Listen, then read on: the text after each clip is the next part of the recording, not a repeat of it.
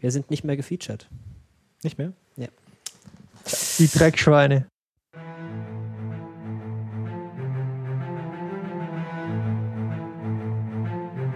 Willkommen beim Retina Cast.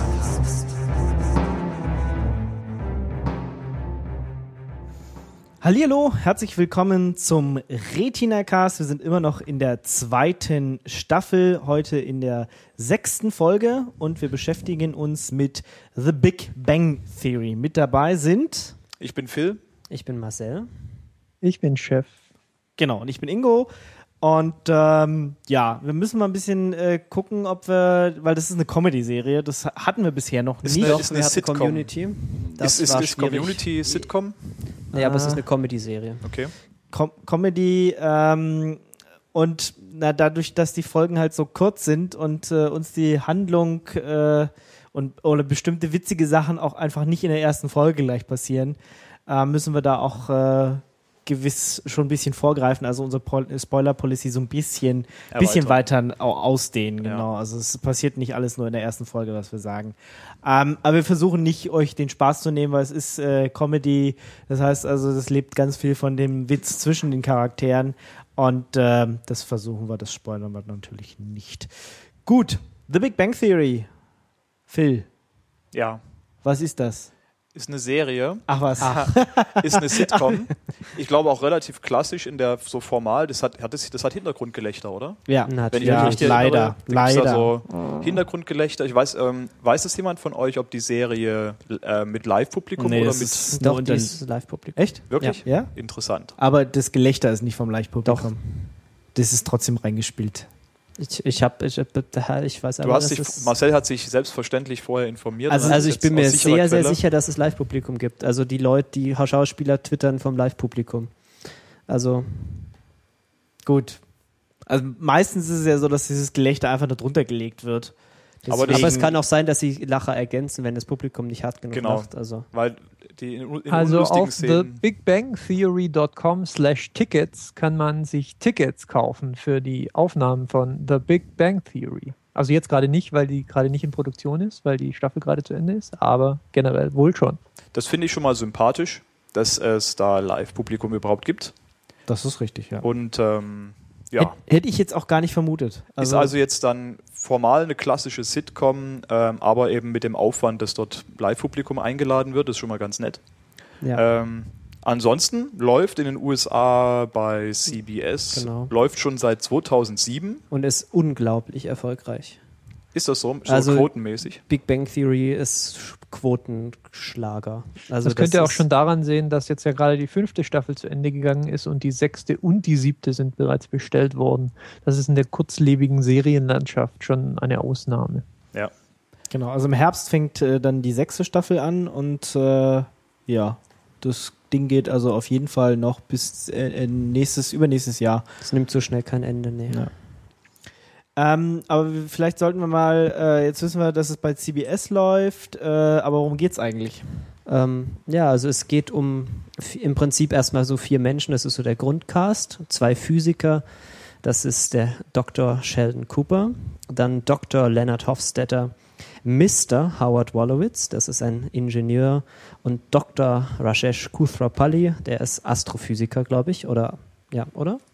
Irgendwas mit Weltraum auf jeden Stimmt, Fall. ja. Genau, das sind so im Prinzip unsere Hauptcharaktere.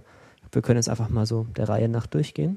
Der, der Sheldon ist sogar Doppeldoktor. Der, der ist Doktor, Doktor, Doktor, Doktor. Aber, aber ganz wichtig, ich finde noch einen fünften, eine fünfte Person finde ich auch noch ganz wichtig, weil sonst geht, geht der oh, ganze Witz Nicht. natürlich. Äh, die Nachbarin Penny, Das, Das- passiert auch gleich in der ersten Folge. genau, also, sie zieht nebenan, mehr oder weniger, sie zieht nebenan ein und sie ist eben so das Gegenteil. Sie ist irgendwie weiblich, hübsch und hat überhaupt nichts mit Akademikern und irgendwie Physik am Hut, sondern sie arbeitet in der Cheesecake Factory. Das ist irgendwie so ein Fast Food. Fastfood-Laden. Ja. Genau. möchte aber Schauspieler Und ist eigentlich natürlich verhinderte Schauspielerin. so wie alle, die nach Kalifornien kommen, aus Oklahoma.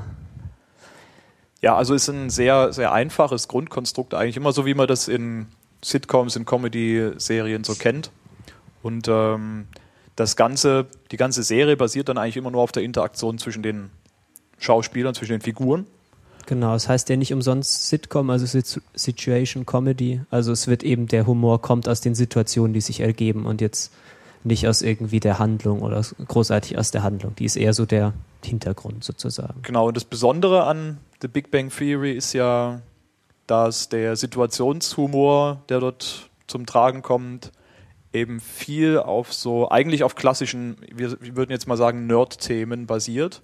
Das heißt, es ist nicht so wie bei, äh, ich sage jetzt einfach mal, ähm, How I Met Your Mother, dass dort hauptsächlich viele Witze natürlich immer aus so dem ganzen Geschlechterkrampf und so weiter entstehen, Mann, Frau, aha Aha. sondern eben ähm, es werden Witze gemacht, die Comicfiguren betreffen, es werden Witze gemacht, die Science-Fiction-Serien betreffen, es werden Witze gemacht, die Spiele, Superhelden betreffen, Superhelden, Videospiele, alles sowas, ähm, mit dem man sich, ähm, mit dem, ja, was eigentlich in normalen oder alt hergebrachten Serien niemals Thema wäre. Aber mit dem wir uns identifizieren können. Genau. ja, doch, So ja. teilweise zumindest. Nicht mit allen. Wir Also als Serien-Nerds ja. schon, ja. Ja. Na, oder als äh, Nerds in den Popkultur-Nerds. jeweiligen äh, Gebieten. Also wir haben ja hier auch Physiker am Tisch. Das ist, ja, das ist ja dann auch ähm, sicherlich mal eine interessante Frage. Welchen Einfluss hat die Serie auf die Berufswahl von äh, jungen Leuten vielleicht gehabt? Ja, also amüsanterweise hatte es tatsächlich zwar keinen besonders großen, aber so einen leichten, so einen leichten Schubser in Richtung Physik hatte, war er sicher schon auch dabei.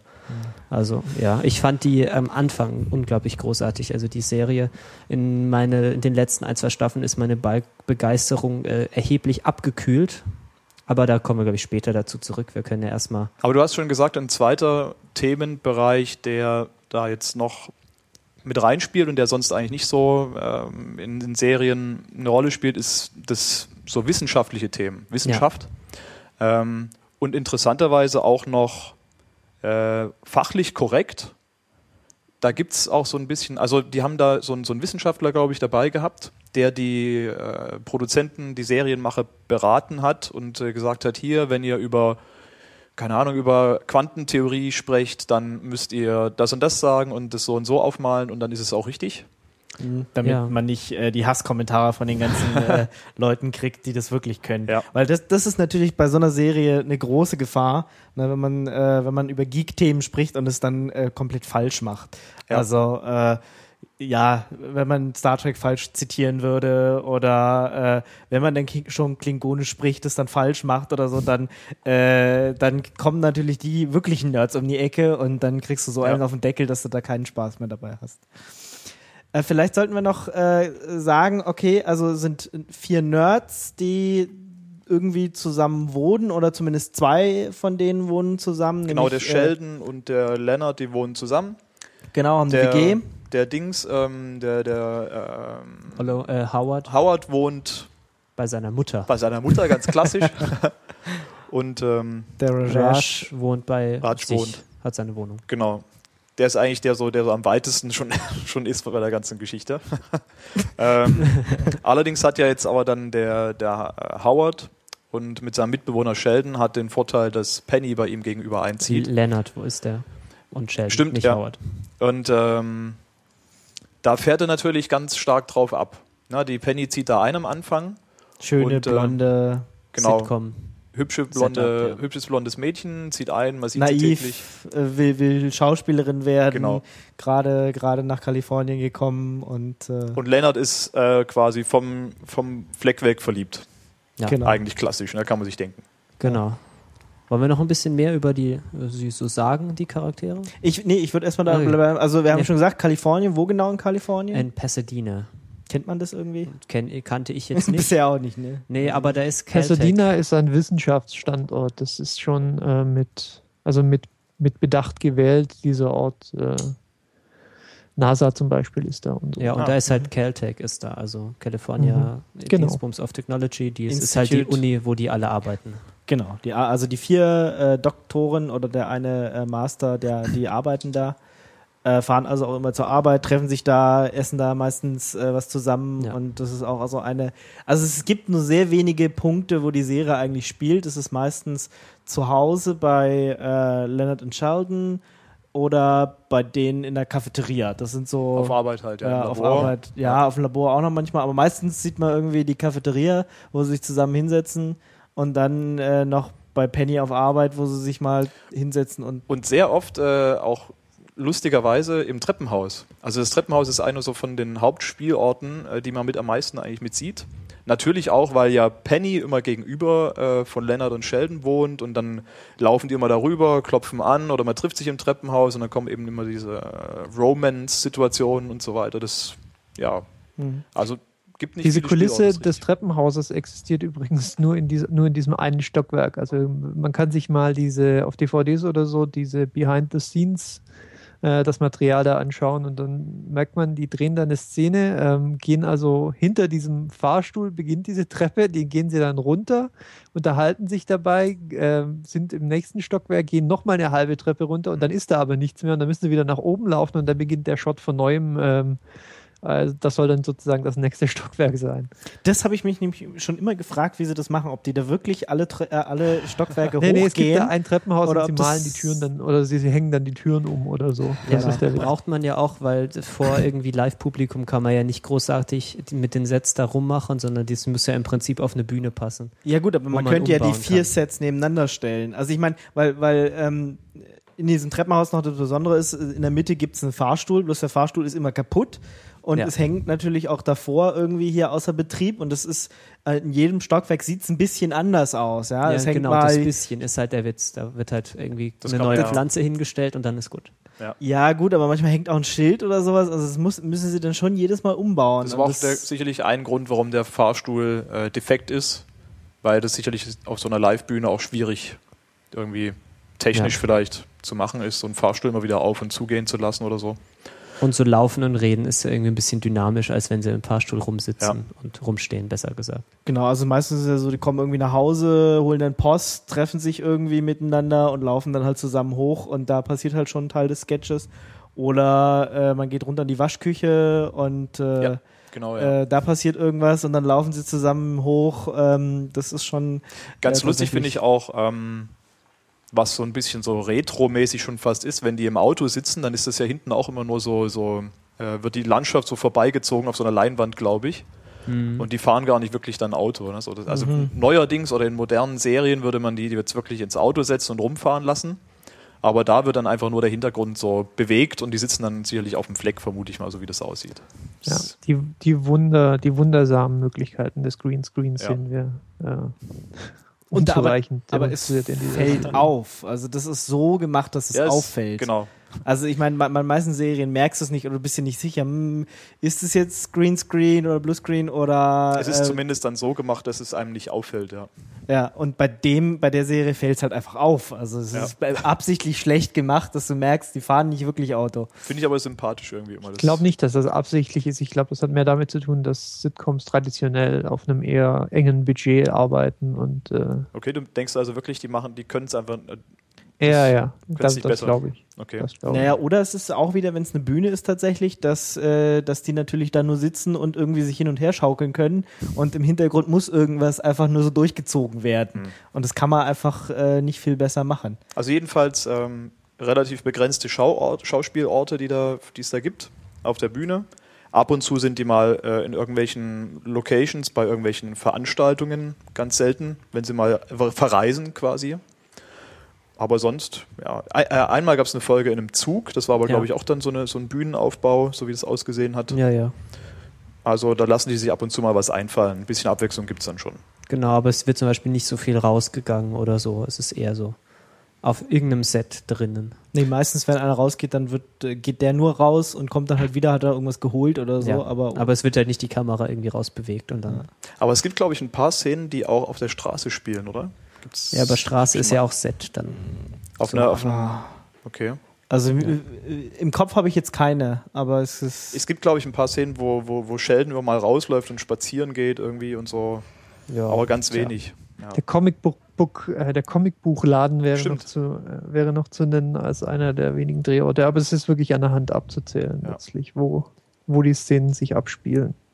Ja, selbst, selbst wenn es bei äh, Howard Wolowitz äh, ist, äh, dann ist es auch immer nur sein Zimmer Genau, und sein, nichts anderes. Seine Also, Haustür und sein Zimmer. Ja. sein exzentrisch ausgestattetes Zimmer.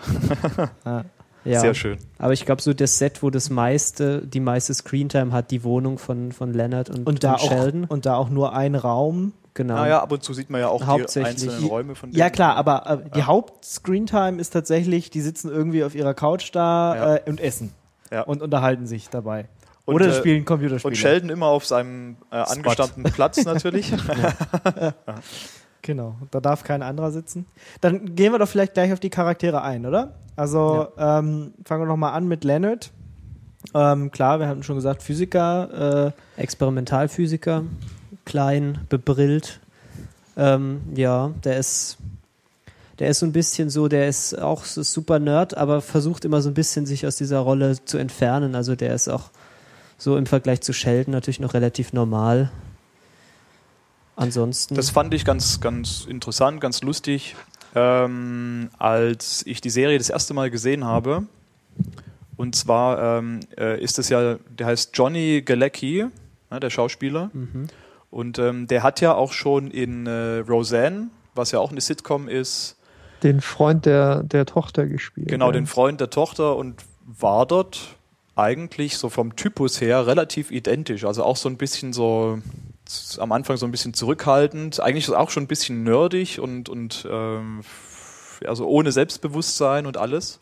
Ich denke, das bringt sein Äußeres mit. Der ist zum Beispiel relativ klein. Ähm, Ja. Ich denke, so ein Freight Truck of Confidence wäre, wäre auch schwierig zu vermitteln. Ja, ja.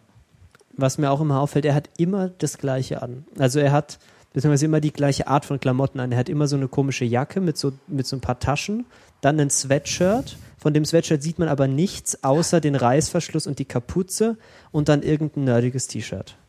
Das trifft, glaube ich, auf alle Figuren zu, Ja. oder? Ja, aber, aber er hat auch wirklich immer dieses Sweatshirt so, dass es aussieht, als hätte er mit Sicherheitsnadeln das so festgemacht, dass man es nie sieht, bis auf den kleinen Rand, wo halt das, der Reißverschluss dran ist. Sheldon hat ja auch immer dasselbe T-Shirt an. Nee, der hat immer Green Lantern an. Ja. Immer. Also nicht, nicht immer, immer, aber ich glaube, das meiste, was er anhat, ist tatsächlich sein Green Lantern T-Shirt. und nachdem der Film ja letztens rauskam und äh, der nicht so prickelnd war, haben sie natürlich auch gleich darüber gleich geraged. Ah, okay. Auch ganz witzig. Ähm, ja, Leonard, der hat auch noch so ein paar Probleme, nämlich äh, kann er keine, verträgt er keine Milch, also keine Laktose. Laktoseintolerant. Genau. Ähm, Was sind das denn für Leute, die laktoseintolerant sind? Komische Ach, Menschen. Merkwürdig. Ja, komischerweise ist es ja so, dass die meisten Menschen auf der Welt laktoseintolerant Die sind. meisten Menschen auf der Welt? Ja. Ist das so? Ja, die meisten Chinesen und äh, Ah, so, okay, weil die ganzen Asiaten da so, ja. Ja, nee, eigentlich, eigentlich genetisch ist es wohl so, dass tatsächlich äh, jeder erstmal Laktoseintoleranz ist, bloß wir haben uns das abtrainiert. Cool. Wir haben einfach so lange Milch getrunken und das genetisch weitergegeben, dass das einfach passt. Nicht jetzt. schlecht. Ich würde jetzt fast sagen, überlegene Rasse, aber Oh. habe ich nicht gesagt. Nee, Gott sei Dank. dass es nicht gesagt Aber ist. interessant. Ähm, ja. Gut, also der hat äh, Laktoseintoleranz und ähm, ja, Ein IQ von 174. oder 73. Je Sind die nicht alle sehr hoch IQ-mäßig? Ja, Ja. Also ich habe es nur hier gerade zufällig äh, vor der Nase, da, wo das steht. Deswegen Genau, dachte Doktor, ich, werfe ich es mal ein. Doktortitel mit 24 irgendwie.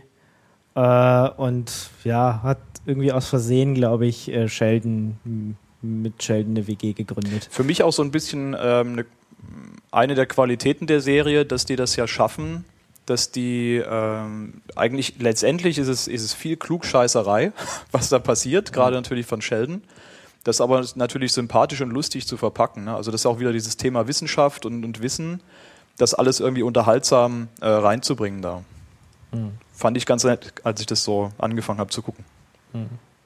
Also äh, der ist wohl, äh, hatten wir auch schon gesagt, so ein bisschen der noch normalste so von Ja, ich glaube, er ist so ein bisschen auch der, so die Identifikationsfigur und so der Protagonist fast schon der Serie. Also Sheldon ist natürlich irgendwie der wichtigste Charakter, so von seiner Rolle für den Witz der Serie, aber, aber Leonard ist halt so der, der so die, so ein bisschen für den Zuschauer, so die Figur ist, auf die man sich konzentrieren kann. Weil der noch äh, zumindest so ein bisschen versucht, normal zu sein. Und weil er ja am Anfang so ziemlich der Einzige ist, der irgendwas mit Frauen zu tun hat, mit dem anderen Geschlecht, weil die anderen drei sind ja da eigentlich völlig. Auch wenig, also muss man jetzt natürlich auch sagen, darum geht es natürlich immer, dass sie irgendwie sind Geeks und Frauen kennenlernen ist jetzt irgendwie, naja, schwierig so, Ja. vor allem wenn man schüchtern ist und, äh, Und wenn man als Hobby so Comics und Computerspiele hat und Star Trek. und, und komische Klamotten anzieht und in seinem Ja. Zimmer seltsame Sachen rumzuliegen hat, dann, äh, ja, dann ist das äh, nicht so einfach. Okay, dann würde ich sagen, Sheldon. Ja, Sheldon. Super, das ist so das Genie sozusagen. Der ist, äh, der ist natürlich ein theoretischer Physiker, weil theoretische Physiker sind ja viel cooler. Und ähm, Macht auch immer Witze deswegen über. Genau, er ist auch äh, so seine seiner Lieblingsbeschäftigung ist, sich über alle anderen lustig zu machen, vor allem über Lennarts Arbeit, weil er behauptet, das wäre einfach nur äh, mehr oder weniger geklaut von anderen, was er so macht. Und Experimentalphysik ist für ihn ja sowieso völlig unwichtig, weil also Experimente braucht er für seine Theorie nicht, weil die sind ja von ihm und er ist toll. Ja, er hat auch irgendwie so einige Störungen, so Zwangsneurosen.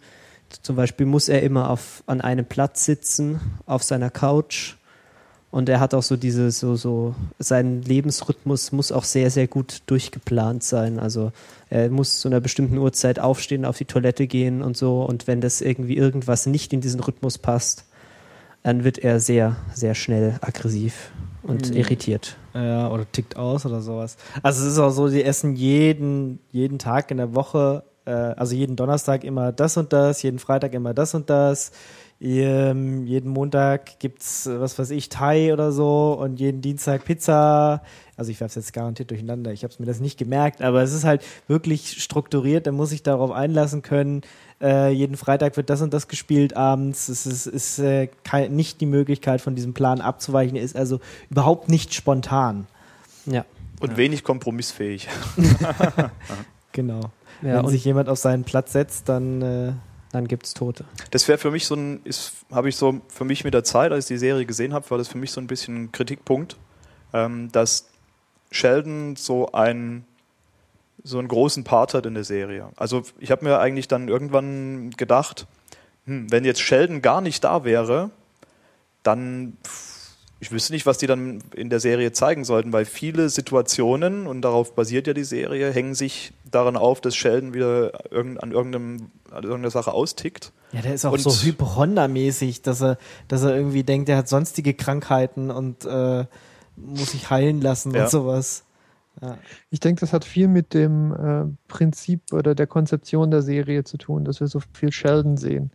Wenn man mal überlegt, wo, worüber sich die Serie eigentlich lustig macht oder woher der Humor der Serie kommt, dann ist das eigentlich alles Nerd-Klischees, ja. Also Mhm. so der, die, wie soll ich sagen, der Witz kommt daher, dass sozusagen die ganze Welt über die Klischees, die wir jetzt hin, hinreichend kennen aus der Popkultur, seit Simpsons mit Comic Book Guy und, und all das, was jetzt auch die letzten Jahre noch dazugekommen ist und wo äh, The Big Bang Theory ja auch ein großer Teil davon ist. Also praktisch die ganze Welt macht sich so über diesen Archetyp des Nerds und äh, dessen, was er so verkörpert oder zumindest nach Ansicht der Serie äh, verkörpert, lustig. Und der Humor kommt dann daher, dass alle erkennen, haha, der Nerd, der macht was Nerdiges und das ist witzig. Und wenn man jetzt so einen Charakter hat wie Sheldon, der das Ganze so völlig over the top bringt, der, ähm, der unheimlich krasse Neurosen hat, der im Prinzip zu keinerlei sozialer Interaktion im klassischen Sinn fähig ist, der auch scheinbar komplett asexuell ist, dann spielt das alles in diesen, in dieses, ähm, in dieses Klischee mit rein und das macht dann halt die Serie aus. Ähm, du hast es völlig richtig gesagt. Wenn Sheldon nicht mehr da wäre, dann würde ein großer Teil auch des Humors der Serie baden gehen, weil es einfach nicht viele lustige oder wie soll ich sagen, spontan witzige ähm, Szenen in der Serie gibt, außer eben der einen, nämlich, oh, Nerd macht was Lustiges, das machen Nerds immer, das ist witzig. Und äh, damit ist auch schon gut zusammengefasst, glaube ich, was ich so von der Serie halte. Ja, ich würde sagen, wir verschieben noch mal ein kleines bisschen das Rum, das Rangieren. Das können wir ja gleich noch machen. Ähm, genau, wollen wir weiter? Also eins von diesen äh, krassen Nerd-Themen, die auch einen großen Schwerpunkt haben in der Serie, ist Star Trek. Ähm, zum einen gibt es viele Anspielungen auf Star Trek ähm, bei den ganzen Witzen und so weiter, die dann nerdmäßig gemacht werden. Zum anderen gibt es, und das ähm, ist auch sehr unterhaltsam, viele Gastauftritte von Schauspielern, die bei Star Trek-Produktionen mitgewirkt haben. Das ist natürlich auch wieder so ein bisschen, ähm, ich hätte jetzt fast gesagt Fanservice. Dass man die ganzen Nerds da draußen, die sich über Star Trek Witze freuen, auch noch beliefert mit den eigentlichen, mit den alten Scha Star Trek Schauspielern und die dann auch noch mal selber quasi Star Trek Witze machen lässt sozusagen. Ähm, kann man ja mal aufzählen. Ähm, ganz vorne dran natürlich äh, Mr. Will Wheaton, der, äh, wie hieß er noch gleich, der Wesley Crusher, Crusher. aus Star Trek The Next Generation.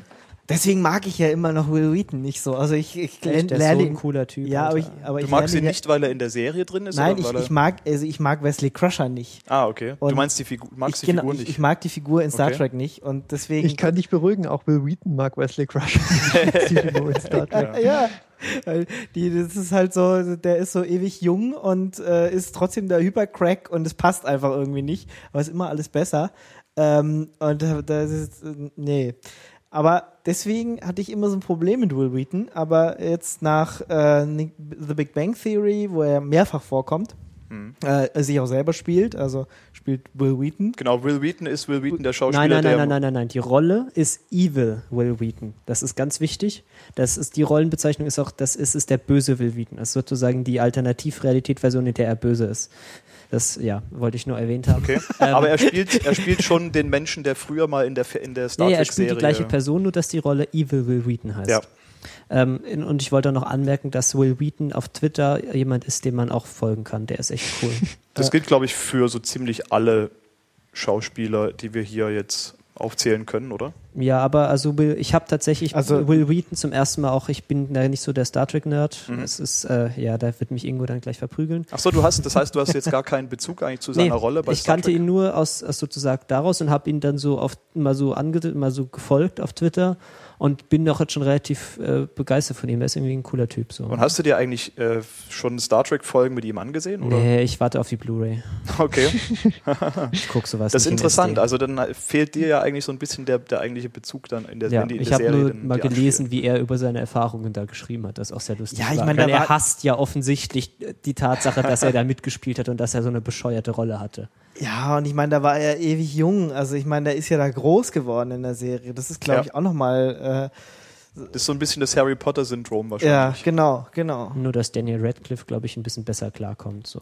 Ja, er, Daniel Radcliffe hat jetzt äh, schafft es anscheinend so langsam, sich aus der Rolle rauszulösen und spielt in immer mehr anderen Produktionen mit. Mhm. Äh, Finde ich aber, hat Will Wheaton jetzt mit The Big Bang Theory dann jetzt eigentlich auch so langsam geschafft. Und, und mit Eureka. In Eureka hat er ja auch einen festen Part. Mhm. Und äh, nachdem ich ihn jetzt so in diesen beiden Serien gesehen habe, kann ich, kann ich wieder so langsam mit ihm umgehen. Also es ist so, man gewöhnt sich irgendwie dran. ich habe also ihn auch schon in, in Episoden von vielen anderen Serien gesehen. Er spielt immer öf öfter mal so, einen- so einen Gastauftritt, so einzelne Rollen, die dann nur in, ein, in einer Episode von der Serie auftreten. Serienkiller bei NCIS, CSI Miami, glaube ich, irgendwo auch mal gewesen. Also der tingelt da auch so ein bisschen rum. Und ähm, ja, das ist jetzt so sein, sein, sein Comeback aus der Star Trek-Ära wahrscheinlich. Ja. Und das Lustige ist, dass wir jetzt in fünf Minuten über ihn geredet haben und er halt irgendwie in so vier Folgen auftaucht. Ja, Fünf, fünf Aber- ich, aber ja. Aber ja, Ja, es kommt einem mehr vor, glaube ich. Ja, so ja. Beim Gucken kommt es einem so vor, aber das liegt daran, dass die äh, unsere Hauptprotagonisten ja ständig über ihn sprechen auch, auch wenn er gar nicht auftritt. Ja, stimmt. Also er ist Weil das etabliert ist- in der Serie als Letzte. Sheldons Erzfeind. Genau. auch, Ja. Wird auch so genannt. Das heißt, ähm, Obwohl es ist klar, da, Einer, dass, er, dass er oft thematisiert wird. einer der Erzfeinde von Sheldon. Er hat ja eine ganze Liste von Erzfeinden, die er auf einer Floppy-Disk noch speichert. Bei mir war es dann so beim Gucken, wenn, wenn tatsächlich mal einer von diesen Konflikten in einer Episode das Thema ist zwischen Sheldon und äh, Will Wheaton, dass ähm, also für mich dann auch so ein bisschen Genugtuung da war, dass mal jemand Sheldon quasi in die Schranken weist, dass, das, ähm, dass auch mal jemand gegen Sheldon gewinnt in irgendwas, wenn die Bowling spielen oder sonst irgendwas. Ähm, also ich habe dann schon auch ein bisschen Sympathie immer für den Evil Will Wheaton. Ach so, genau, kurzes Stichwort, Evil Will Wheaton. Ähm, der spielt auch bei The Guild mit, äh, Will Wheaton. Und da spielt er auch eine großartig böse Rolle. Da ist er so der Vorsteher von so einer bösen, bösen Gilde. Mhm. Und da ist er einfach super in dieser Rolle. Wollte ich jetzt nur mal erwähnt haben. The Und Guild ist äh, eine Serie, oder? The Guild ist, ähm, haben wir bei den Retinauten mal kurz angesprochen, ist eine Webserie von Felicia Day. Ah. Ähm, die, da geht es so um eine, eine Gilde von Leuten, die eben bei einem nicht näher genannten Online-Rollenspiel zusammen spielen und dann so sich dann auch offline treffen und Dinge tun. Das war aber Das hoffentlich nicht näher genannte Online-Rollenspiel erinnert äh, stark an World of Warcraft, Genau. aber Ja, und es Ja. ist, es, ich finde ich sehr amüsant auch. Das war hoffentlich nicht in der Retinautenfolge, wo ich dabei war, wo wir drüber gesprochen Ah, bestimmt war das in der, wo du da Es war die erste. Okay, dann war ich nicht dabei, dann habe ich äh, berechtigterweise keine Erinnerung daran. Okay. Okay. Dann, dann lass uns mal kurz noch die Gastauftritte weitermachen und kommen wir dann wieder zu den Hauptcharakteren. Also George Takei war da. Äh, Leon Niomi war da, zumindest als Stimme. Nimoy. Ähm, Lever Burton, Brad Spiner, Brad Spiner, super Rolle, das ist total der Arsch. also das, genau, das sind jetzt schon alleine vier Darsteller aus, Das- aus Star, Star Trek. Trek, Das genau. ist also wieder dieser Schwerpunkt, den die da haben. Star Ja. Trek The Next Generation, bitte. Äh, ja, nee, George Takei. George Takei und Leonard Nimoy sind ja aus den Original, äh, aus der Originalserie, aus den Filmen. Und dann äh, LeVar Burton und Brent Spiner dann eben aus Next Generation Serie und Filmen. Ich komme mir gerade viel, viel zu jung vor. Ste Leute. Stephen Hawking war natürlich auch mal in TNG dabei. Echt? Hat auch natürlich, Ja. das war Echt? richtig Das wusste krass. ich gar der war nicht. einfach, der steht einfach so rum und, und spricht mit seinem Ding. Ah, das, Ja. ich habe keine Erinnerung daran. Ich habe alles gesehen von äh, The Next Generation, Echt? aber ich habe, aber das ist ewig Glaube ich, her, eine ne? Holodeck-Folge gewesen. Ja, ja, so. ja, ja, genau. nicht das macht Sinn, ja. ja, Mit, äh, ich glaube, Einstein war auch dabei. Einstein und Äh, genau. Newton oder so, keine Ja. Ahnung. Charlie Sheen hat einen ganz kurzen Auftritt. Echt? Erinnere ich mich nicht dran, egal. Summer Glau, ah, das ist die Folge mit dem Zug, die du Genau, vorhin erwähnt hast. Die fand ich sehr witzig. Ähm, aber das ist halt auch wieder das, natürlich, Sauwitzig. das ist ja, das ist dann schon, Chef hat das ja richtig gesagt, das ist halt so dieser Humor, man erkennt Sachen wieder, das ist ja auch so das Grundprinzip von, von vielen humorigen Dingen. Aber das war dann schon wieder auch wieder so, so dieses Selbstbezug und so ein bisschen, ähm, ähm, ja, dieser Bezug auf andere Fernsehserien in einer Fernsehserie. Ja.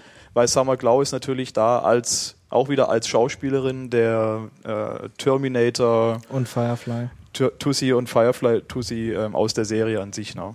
Also und dann kam dann aber gleichzeitig auch wieder dieses nerdige, ich habe Angst, Frauen anzusprechen und die haben dann natürlich nur hinter ihr so Ja, jeder, rumgetuschelt und ähm, später glaube ich noch irgendjemand, ich glaube Lennart ein Autogramm abgeholt. Ne? Nee, nee, nee, nee, Ra- Rajesh hat sich betrunken, aber wir kommen gleich nochmal dazu und hat dann mit ihr geredet Ah, und okay. äh, die anderen wollten dann auch und irgendwie hat sie, irgendwann ist sie dann gegangen, weil sie gedacht hat, ah, so viele Nerds. Ja. Ähm, ja, äh, Steve Jost, boah, ich kann, ich kann Steve Wozniak, Wozniak. Wozniak, äh, also der- einer der Apple-Gründer war dabei, Stan Lee, ähm, George F. Smoot, Wer, ist, wer ist George F. Smooth? das ist ein. Nobelpreisträger. Ah, okay. hat auch äh, Sheldon, Sheldon wollte ihm was geben und er hat halt gesagt, die junge spinnst du und das geht halt nicht. Ja, das, der hat die Hintergrundstrahlung aufgenommen. So. Ah, okay. Dieses, man kennt dieses Bild, so ein Oval, wo bunte Sachen drauf sind, das ist die kosmische Hintergrundstrahlung. Hm. Da ist anscheinend für zuständig.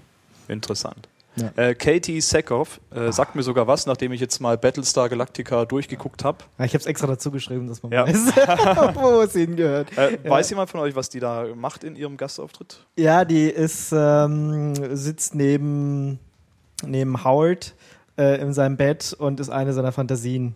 Ah, okay. Ah, ja. ja. Jetzt, Aber- ja. Und es gibt noch mal eine zweite, aber da weiß ich es leider nicht. Okay. Äh, also die ist zweimal dabei. Also da gibt es eine ganze lange Latte Reihe von äh, Gastauftritten. Das ist für mich ist es auch immer so ein bisschen Zeichen, dass eine Serie populär ist ähm, und, und gute Quoten hat, wenn viele Schauspieler sich, äh, also viele bekannte Prominente sich bereit erklären, Ja. ähm, in so einer Serie mal aufzutreten, weil das äh, Ja, Stephen Hawking. Also er meine, Ja. hat viel hat er nicht gemacht. Ja, ich, glaube. also du meinst TV-mäßig. Ja, so. ja Okay. genau. Klar. Äh, so wissenschaftlich äh, hat er schon was drauf, aber ich meine jetzt tatsächlich TV-mäßig und äh, wenn, ich weiß nicht, sind es mehr als die zwei Serien, in denen er war, TNG, also Star Trek und ich kann es mir jetzt fast Also gar viel nicht macht, vor. stimmt, also viele Gastauftritte macht er ganz sicherlich nicht. Äh, das heißt also, wenn der in The Big Bang Theory war, dann ist das schon äh, fast eine Adlung ähm, dieser Serie. Genau. Und das spricht, denke ich, auch für die, ähm, ja, für die, für die, ich würde fast sagen, gesellschaftliche Relevanz. Ähm, weil das ist dann doch schon eine Serie, gerade eben durch diesen ganzen Nerd- und Wissenschaftshumor, die äh, ein Stück weit ein Novum eben einfach darstellt und sich ein bisschen abhebt von anderen Serien.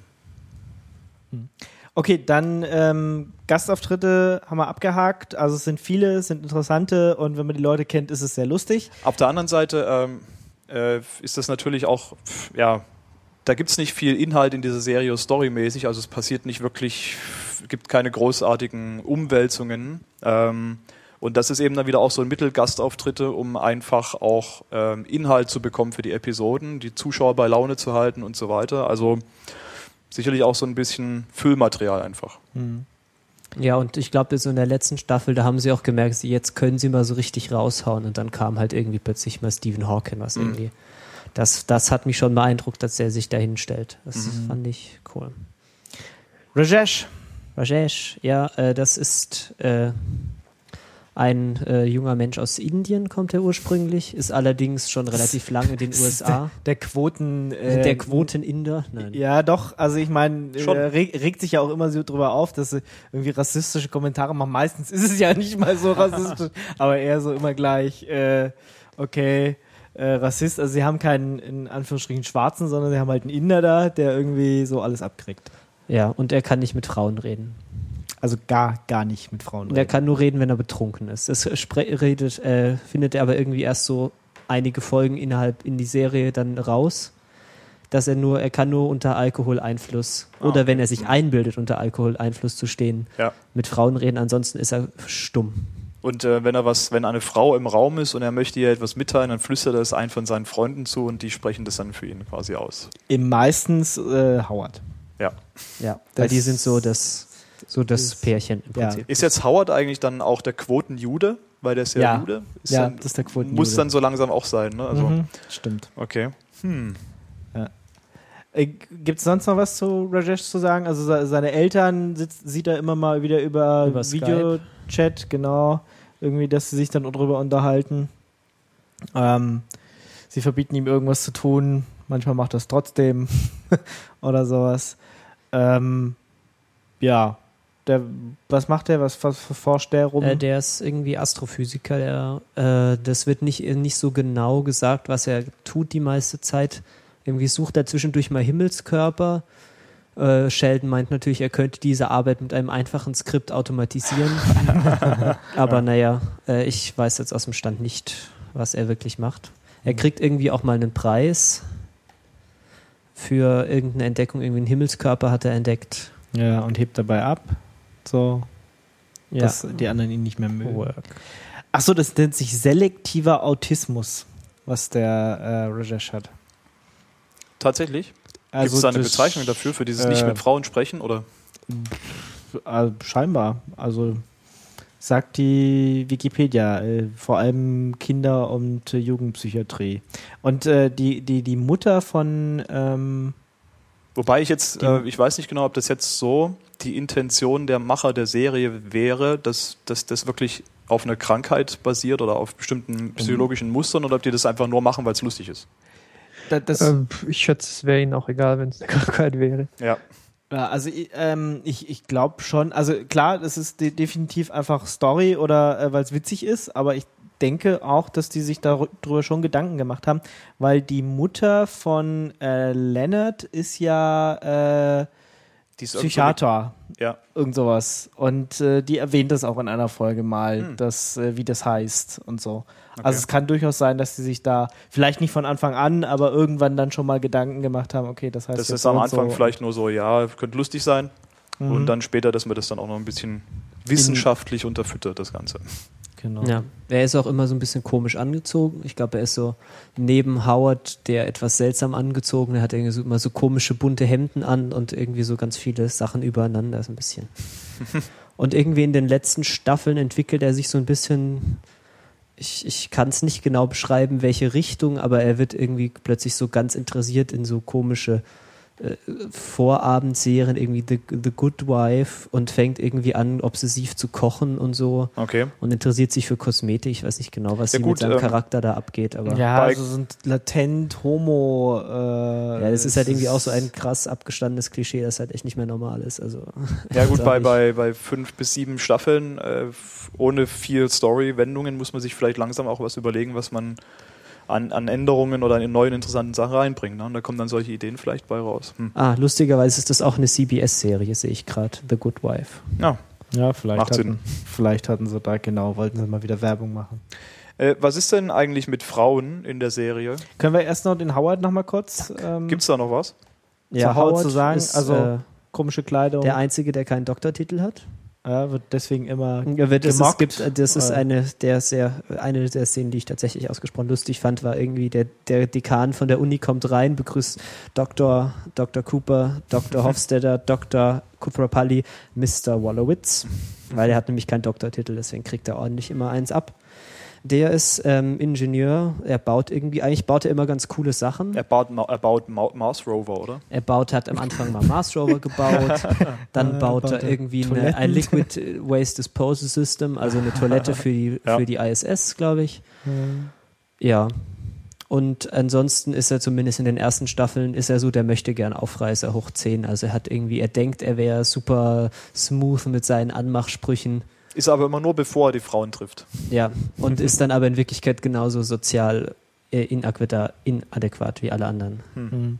Hat äh, sehr, sehr komische Kleidung an. Vor allem, äh, was er mit da seinem Gürtel-Dingsbums anstellt. Ja, er hat so die komischen Buckelbelt, wie heißt das denn? So Schnallen, riesige Schnallen, so Batman-Schnalle, Superman-Schnalle.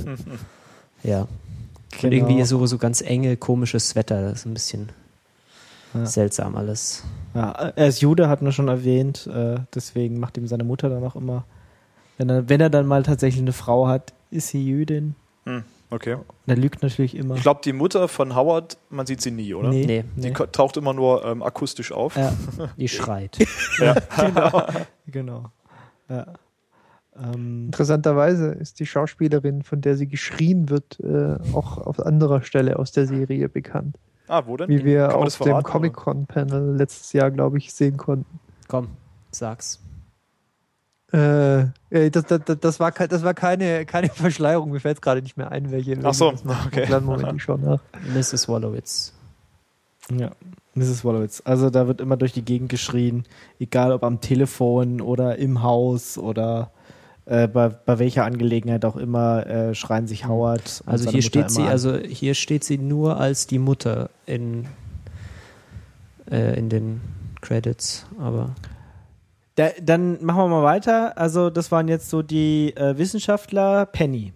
Also wir hatten schon gesagt, sie zieht gerade drüber ein, blond, will Schauspielerin werden, aber so richtig klappt es irgendwie Ja, nicht. ist eigentlich alles gesagt, oder? Also, ja. Ja, nee, sie ist halt so der Realitätsabgleich für die drei irgendwie. Also sie ist irgendwie, hat so ganz normale Interessen, was so normale Menschen irgendwie mögen. Sie geht gerne irgendwie mal ein bisschen feiern oder mal was trinken und nimmt die dann so manchmal so mit und ist und ist, ist halt hauptsächlich hat sie irgendwie die Rolle, so alles zu hinterfragen, was sie so machen. So, was, was, was ist denn jetzt klingonisch klingend Boggle, was ist das denn für ein komisches Spiel? Und dann müssen sie halt irgendwie erklären und sie kann dann äh, ver verwirrt gucken. wo- wobei das für mich immer dann so die Sachen sind, die nicht so lustig sind. Nee, das ist nicht so lustig. Ich Also immer dieses ganze so, ja, äh, sie ist halt blöd und also was heißt blöd? Also sie schnallt halt den ganzen wissenschaftlichen und und äh, genau, sie hat nicht mal einen, Geek-Kram nicht und sie hat nicht mal einen ähm, College-Abschluss oder sowas, ne? Sondern, sondern Community College hat sie, glaube ich. Nee, hat sie nicht. Ah, Nee, hat sie nicht geschafft, oder wie? Genau. Ja. Ja, Also sie hat halt nur, was ist das, Highschool dann oder sowas, ne? Ja. Also bei uns Gymnasium oder, äh, naja, Highschool, wahrscheinlich ja. eher so Realschule oder so. äh, ja, also so ein Abschluss und danach halt ne, nichts Danach. gemacht. Bis, aber das ist eben so, weiß ich nicht, das reizt mich jetzt dann immer nicht so diese Situation, wo es immer nur darum geht, dass, dass die klugen Jungs ihr irgendwas erklären, weil ja, aber es ist auch irgendwie so, so ein blödes Klischee, so dumme Frau, schlaue Männer, das finde ich irgendwie auch nicht so angenehm. Was mir nur mal so aufgefallen ist, dass sie, also zumindest am Anfang, sie ist nicht so eine gute Schauspielerin oder nicht so eine erfahrene Schauspielerin. Also man sieht immer so, also zumindest in den ersten Folgen, wie sie teilweise selbst anfängt zu lachen Mhm. bei den Gags und wie sie auch, also sich schwer dabei tut, irgendwie so Gefühle dann wirklich so zu verkörpern. Also man merkt manchmal so, so wenn ich mit meiner sehr geringen Theatererfahrung versuche, so intensive Gefühle darzustellen, dann macht man genau das, dass man halt so komisches Gesicht verzieht und irgendwie rumhüpft und hofft, dass es das Richtige bedeuten soll. Und das ist mir, das ist mir dann auch aufgefallen. Sie scheint sich dann aber ein bisschen eingefunden zu haben später. okay, wird also aus deiner Sicht besser. Es wird besser. Aber es ist, ich habe dem jetzt nochmal, um mal zu gucken, wie es so früher war, mal die erste Folge nochmal geschaut.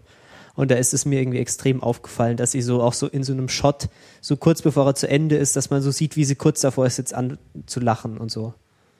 Äh, ich habe ja jetzt auch nicht alle fünf Staffeln gesehen, aber ich glaube, also man, man hat schon wenig Charakterentwicklung überhaupt in der Serie, aber bei Penny passiert, glaube ich, am wenigsten kann das sein. Das ist jetzt so mein Also, gefühlsmäßig. Da kommt Weil- nicht wirklich was. Ja gut, sie, äh, ich meine, sie kommt, sie kommt nicht so wirklich äh, da raus äh, aus ihrer Situation, will Schauspielerin werden, kommt aber irgendwie nicht weiter. Aber äh, witzig ist schon, dass, dass sie dann trotzdem in diese Peer Group aufgenommen wird. Also sie ist ja trotzdem die ganze Zeit irgendwie mit diesen vier Wissenschaftlern zusammen. Und man weiß gar nicht so genau, warum eigentlich. Nee, eigentlich weiß man überhaupt nicht warum, weil eigentlich können die mit ihr nichts anfangen. Sie ist irgendwie, äh, keine Ahnung, zigtausend IQ-Punkte drunter irgendwie und äh, versteht die meisten Witze, die die reißen nicht. Und äh, wenn sie wieder irgendeinen Lebenstipp gibt, äh, guckt Sheldon sie an, als wäre, weiß ich nicht, äh, gerade ja. ein Zug auf ihn gerollt Aber oder das so. Ist, äh, das ist ja ein guter, guter Punkt. Äh, Sheldon und Penny. Die, das das ähm, intensiviert sich ja dann schon so ein bisschen. Ne? Das, also das heißt, ähm, man findet irgendwie immer Gelegenheiten, ähm, wie die beiden sich miteinander ähm, über irgendwelche Sachen austauschen was so ein bisschen komisch ist irgendwie, warum jetzt ausgerechnet die beiden so. Hm.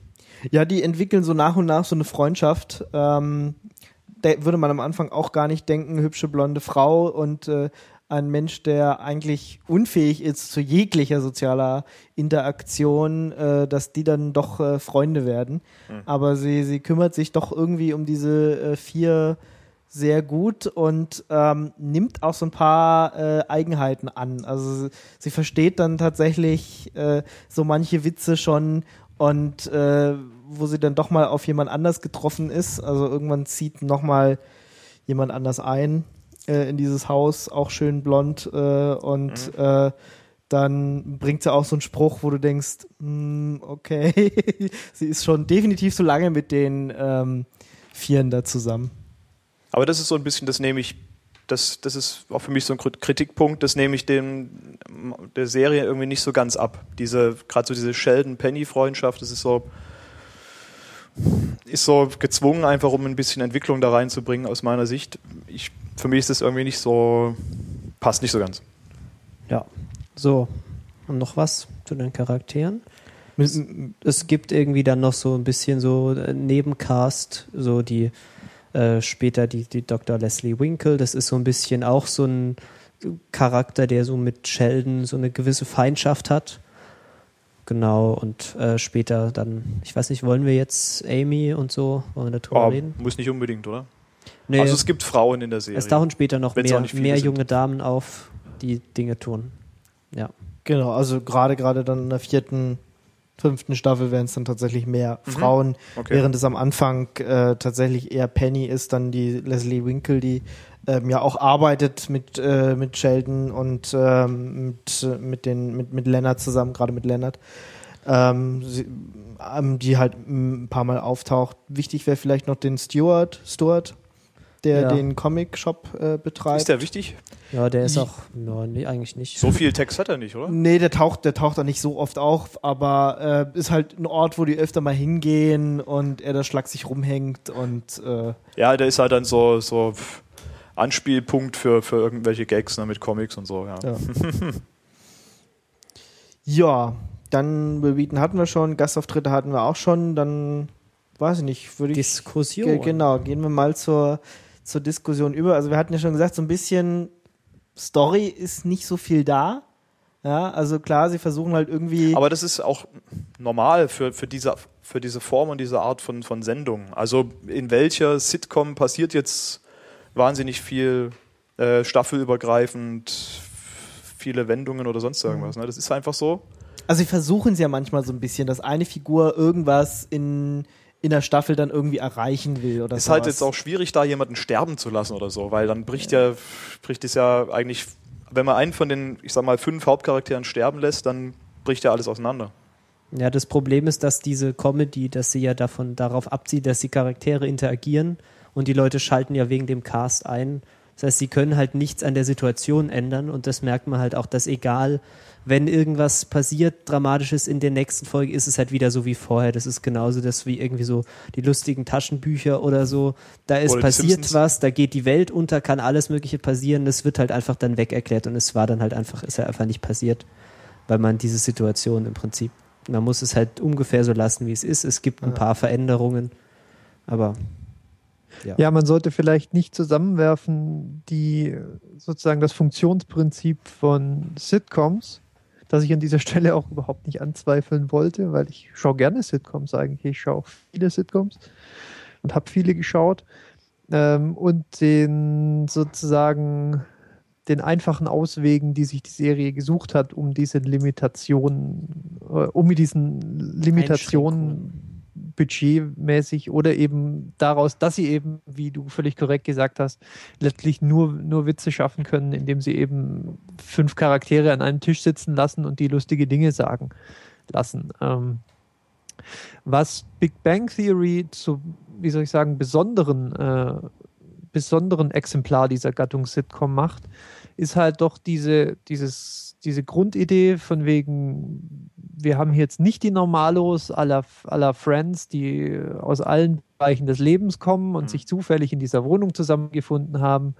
Und ähm, daraus und vielleicht auch aus deren Verschiedenheit äh, ergeben sich dann lustige Dinge, sondern dass es mehr so eine Beauty and the Geek-Geschichte ist, dass das eben alles, zumindest kriegt man das gesagt, hochintelligente Menschen sein sollen, ähm, mit Ausnahme von äh, Penny und äh, ihren Kolleginnen und so weiter.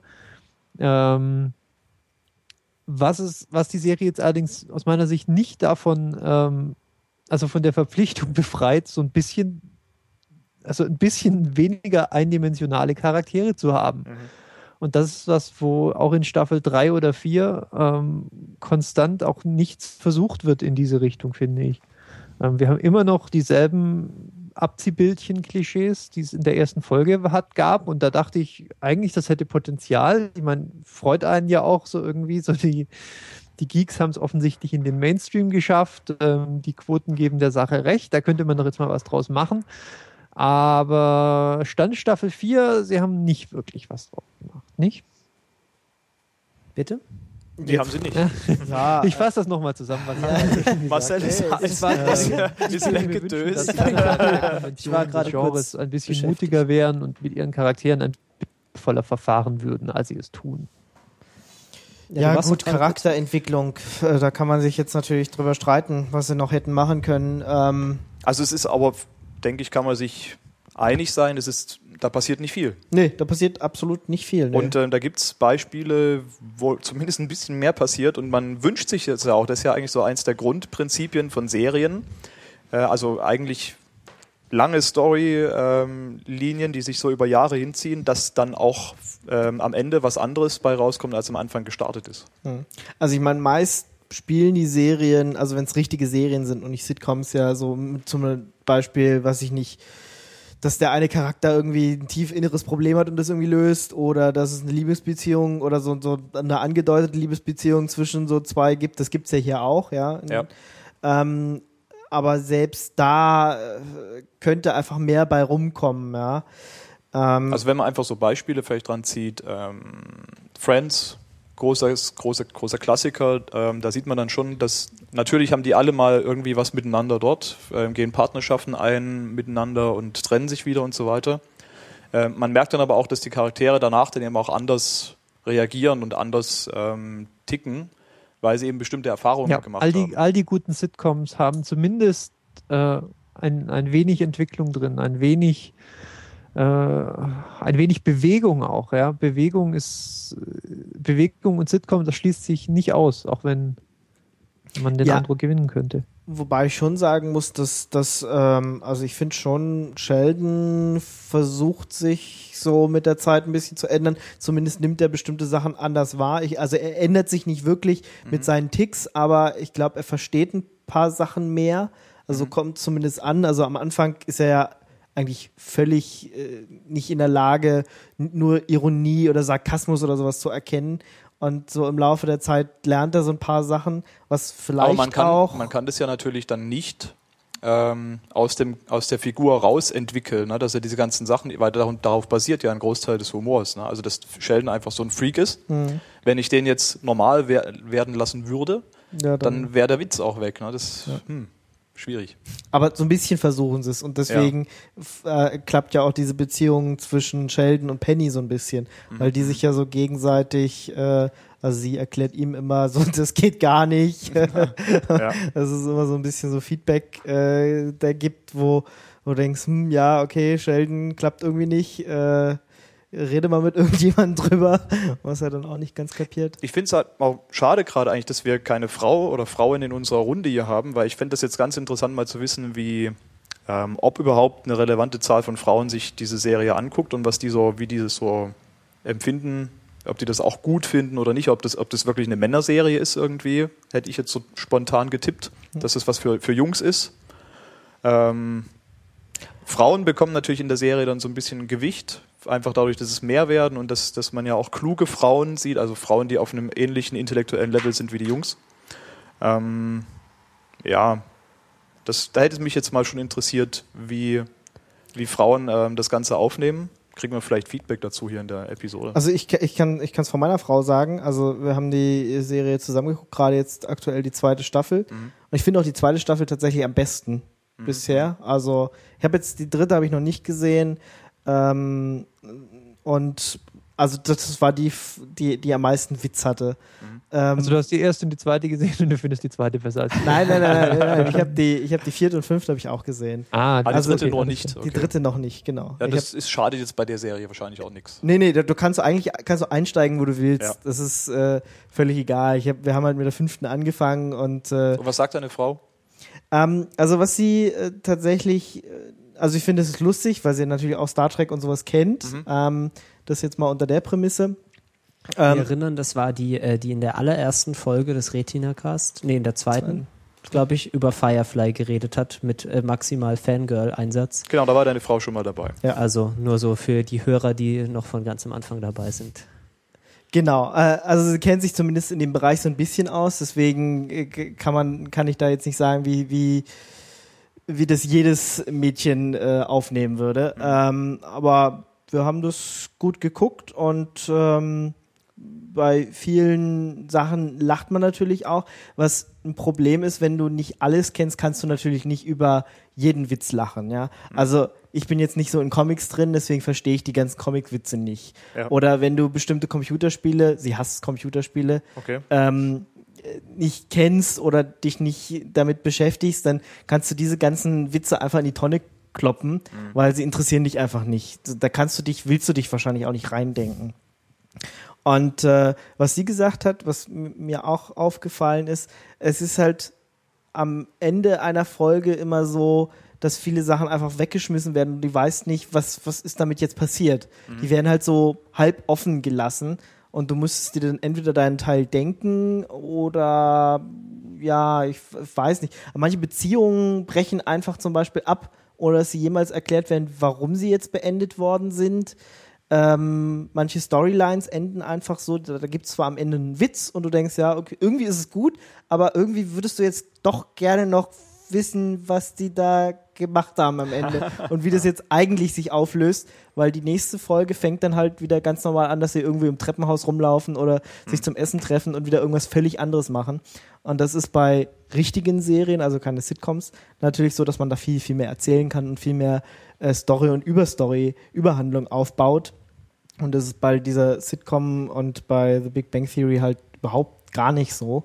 Du bist halt, Trägt aber sicherlich, hat auch sicherlich seinen Anteil an dem Erfolg der Serie, äh, weil bestimmt könnte ich mir jetzt vorstellen, dass Serien, die, bei denen man eigentlich in jeder Episode einsteigen kann, mehr Zuschauer haben als Serien, wo, wo es blöd ist, wenn du nicht weißt, äh, Ja. wie es angefangen hat. Ne? aber so wie wir jetzt hier sind, wir hatten es in, in der äh, Folge davor auch schon, ähm, wir mögen ja eigentlich Serien, die so eine Story so langsam aufbauen und eine, Ja. eine längere Handlung haben, dass du irgendwie Motivation hast, dabei zu sein, Ja. dass du dich irgendwie mit den Charakteren so ein bisschen identifizieren kannst. Gut, das können wir als Geeks jetzt wahrscheinlich bei den paar, bei paar Charakteren schon ein bisschen, weil irgendwie jeder hat, ja, ich gucke halt gerne Star Trek zum Beispiel, was weiß ich, der andere äh, liest gerne exzessiv Comics und kann sich deswegen da in eine Figur reindenken.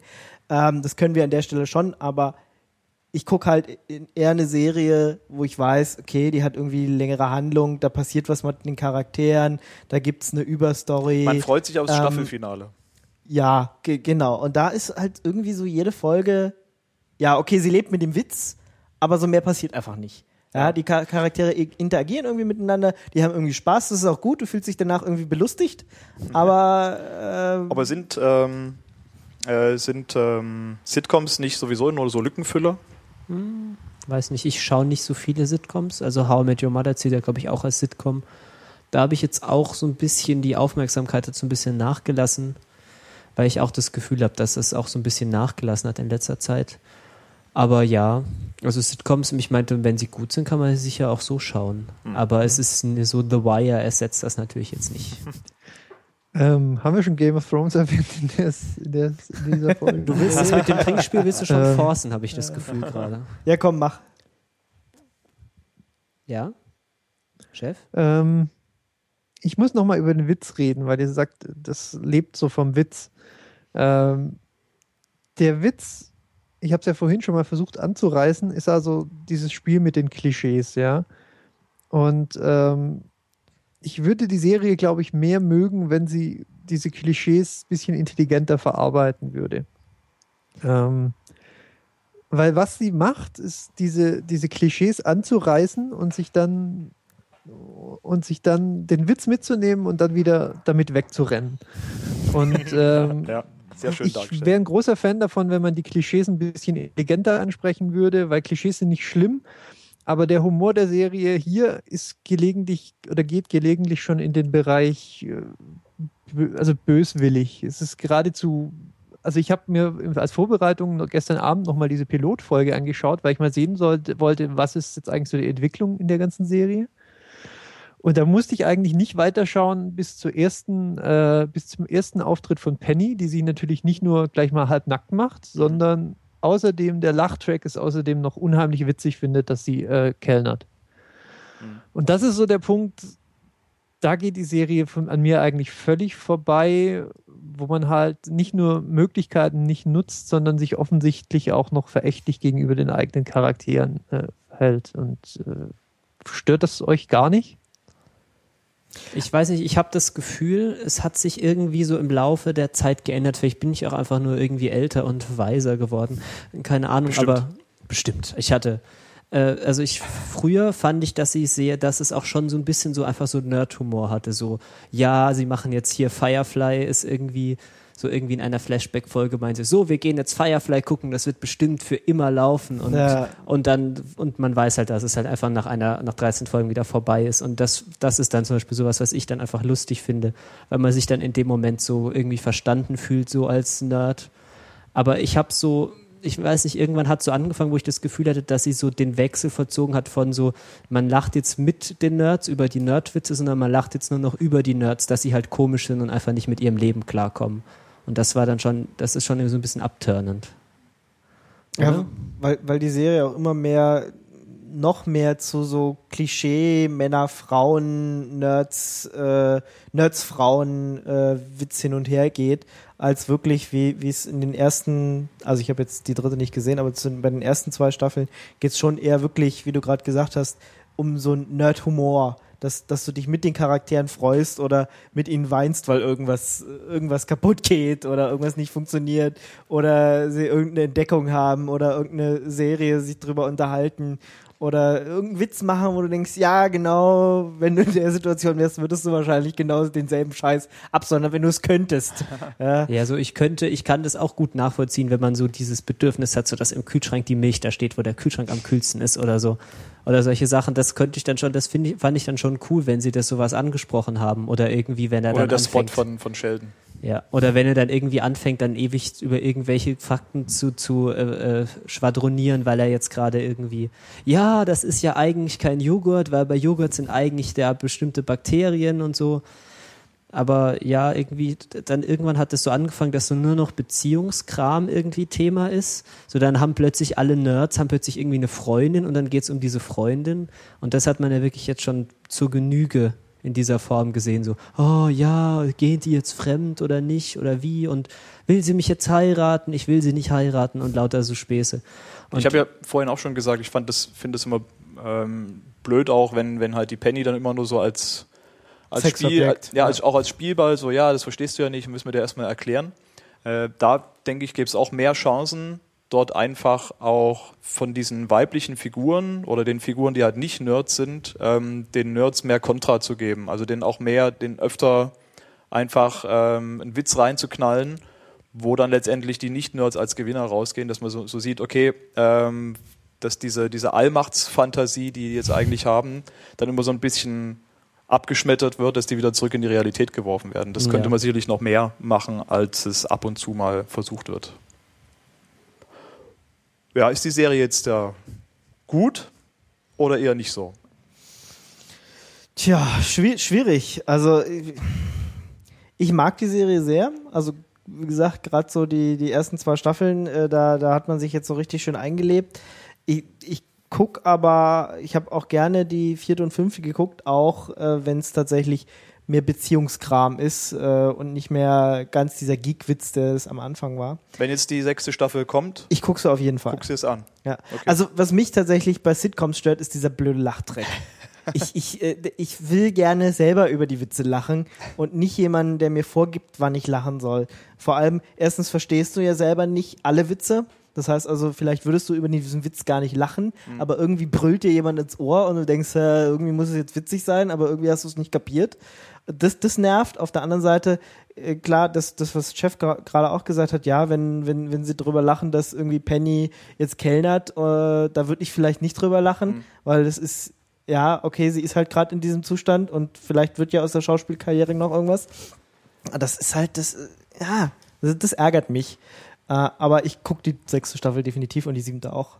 Und wenn es noch Also da kann ich dir auch gibt. dringend mal empfehlen. Ähm, auf YouTube gibt es einige Videos, wo, wo einfach Zuschauer die Lachspur aus The Big Bang Theory ähm, entfernt haben.